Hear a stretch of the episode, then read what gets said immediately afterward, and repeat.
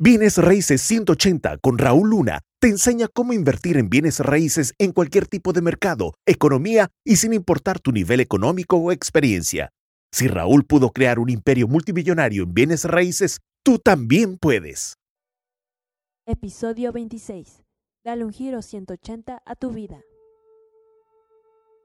Te voy a hablar de cosas que a mí, en lo personal, me han permitido darle un giro drástico de 180 grados a mi vida.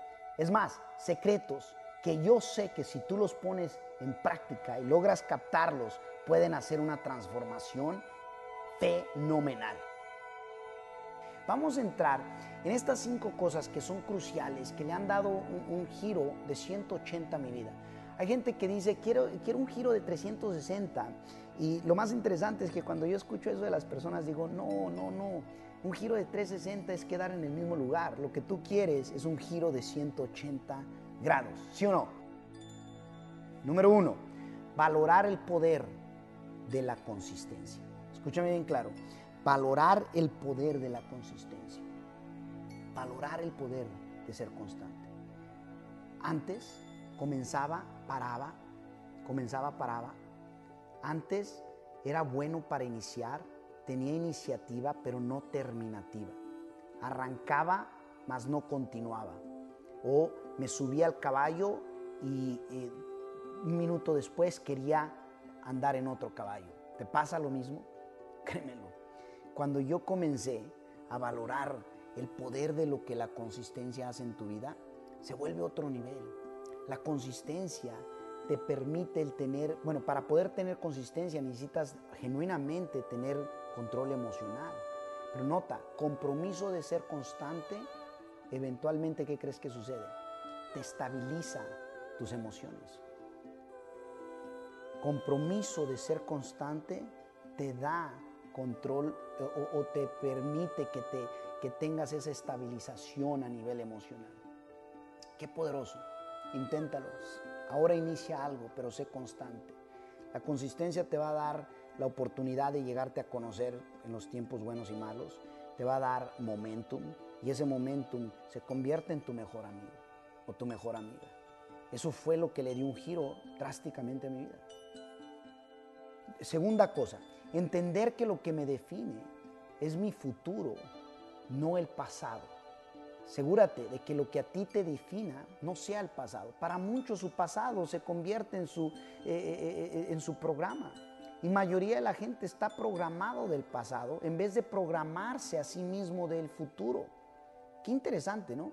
Fíjate, yo al igual que todos, es más, era más reclamo, era más envidia, era más postergación, era más de vivir todo el desastre que mayoría de las personas viven, honestamente era el, que miraba telenovelas y se quedaba clavado en, en, todo lo que realmente ni siquiera te va a ayudar a tener progreso. Entonces, cuando yo entendí que lo que a mí me define es el futuro deseado y no el pasado, y, visitaba más el futuro que el pasado, me programaba más del futuro que el pasado, me codificaba más del, del futuro que del pasado. Mira, el pasado es por automático, el futuro es por diseño. Escríbelo. Si yo fuera tú, yo lo escribiera. Es más, yo lo, yo lo enmarcara. El, el pasado es por automático. El futuro es por diseño. Número tres, entender que el conocimiento es infinito y estar dispuesto a pagar por él. Mira, todo lo que queremos ya existe de una forma o de otra adquirir el conocimiento de cómo crearlo es vital. Y ese conocimiento siempre ha existido. Es infinito. Es infinito. Entonces, aquí lo que yo tuve que entender es que el conocimiento no lo tienes que crear. Lo que uno tiene que hacer es alinearse a estar dispuesto, en este caso, a pagar por tiempo, por energía, por dinero, el poder estar dispuesto a crear algún tipo de colaboración con un mentor o con alguien que ya ha logrado. Y si no lo ha logrado, créemelo, que en el éter está lleno de información o de, mejor dicho, de conocimiento infinito. Eso yo no lo entendía. No lo entendía en mi primera década. ¿Cómo dio un giro mi vida de 180 grados? Entender que el conocimiento es infinito y estar dispuesto a pagar por él, en los aspectos que se tenga que pagar, para tener atajos, para poder tener progreso y tener transformación. Número cuatro, graduarme de lo pequeño y comenzar a pensar más en grande. ¿A qué me refiero graduarme de lo pequeño? La mayoría de la gente nunca se gradúa de lo pequeño. Todo piensa en diminutivo, todo piensa en cosas pequeñas. Y no es que lo pequeño no tenga su lugar, pero ¿quién dice que, que, uno como bebé tiene que mantenerse gateando toda la vida? ¿Verdad que no? ¿Verdad que tiene que haber progreso? ¿Verdad que todo tiene que tener su progreso y no por tiempo? No necesariamente es por tiempo. Lo que confundimos mal es que pensamos que los primeros años eh, el tiempo nos hace crecer y pensamos que cuando ya crecemos o ya somos adultos el mismo tiempo nos hace crecer. El tiempo no te hace crecer. El tiempo solamente nos hace más viejos, pero lo real es que lo que te va a hacer crecer es que tú tengas el deseo de crecer, que tengas el hambre de continuar ese crecimiento, porque llega un punto en la vida donde ya no creces, ya nada más te vuelves automático por lo que ya te ha tocado vivir en el pasado. Entonces, graduarte de lo pequeño y pensar más en grande, pensar en gigante.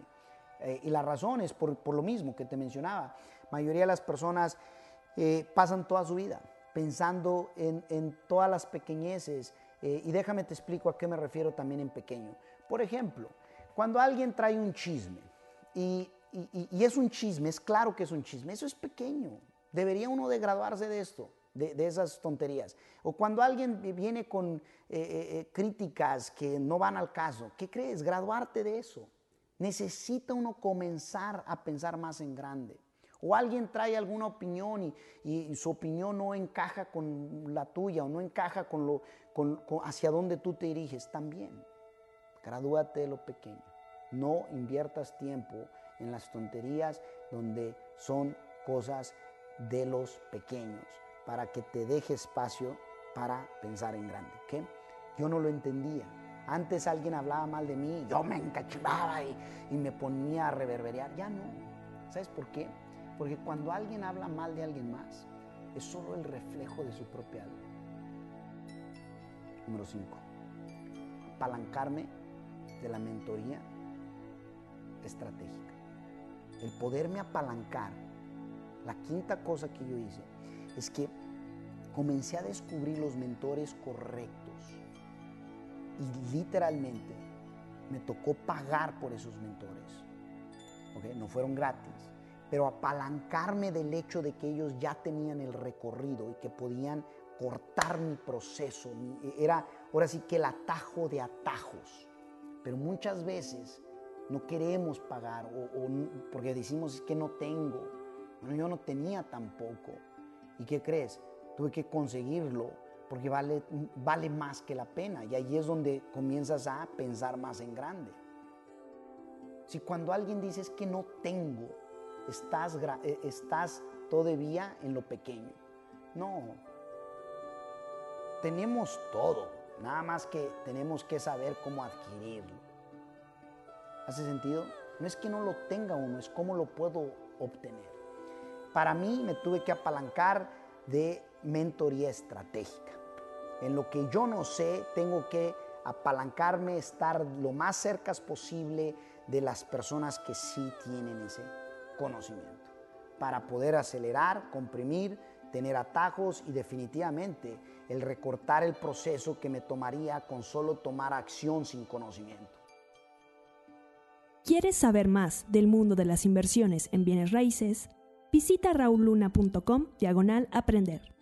rauluna.com diagonal aprender.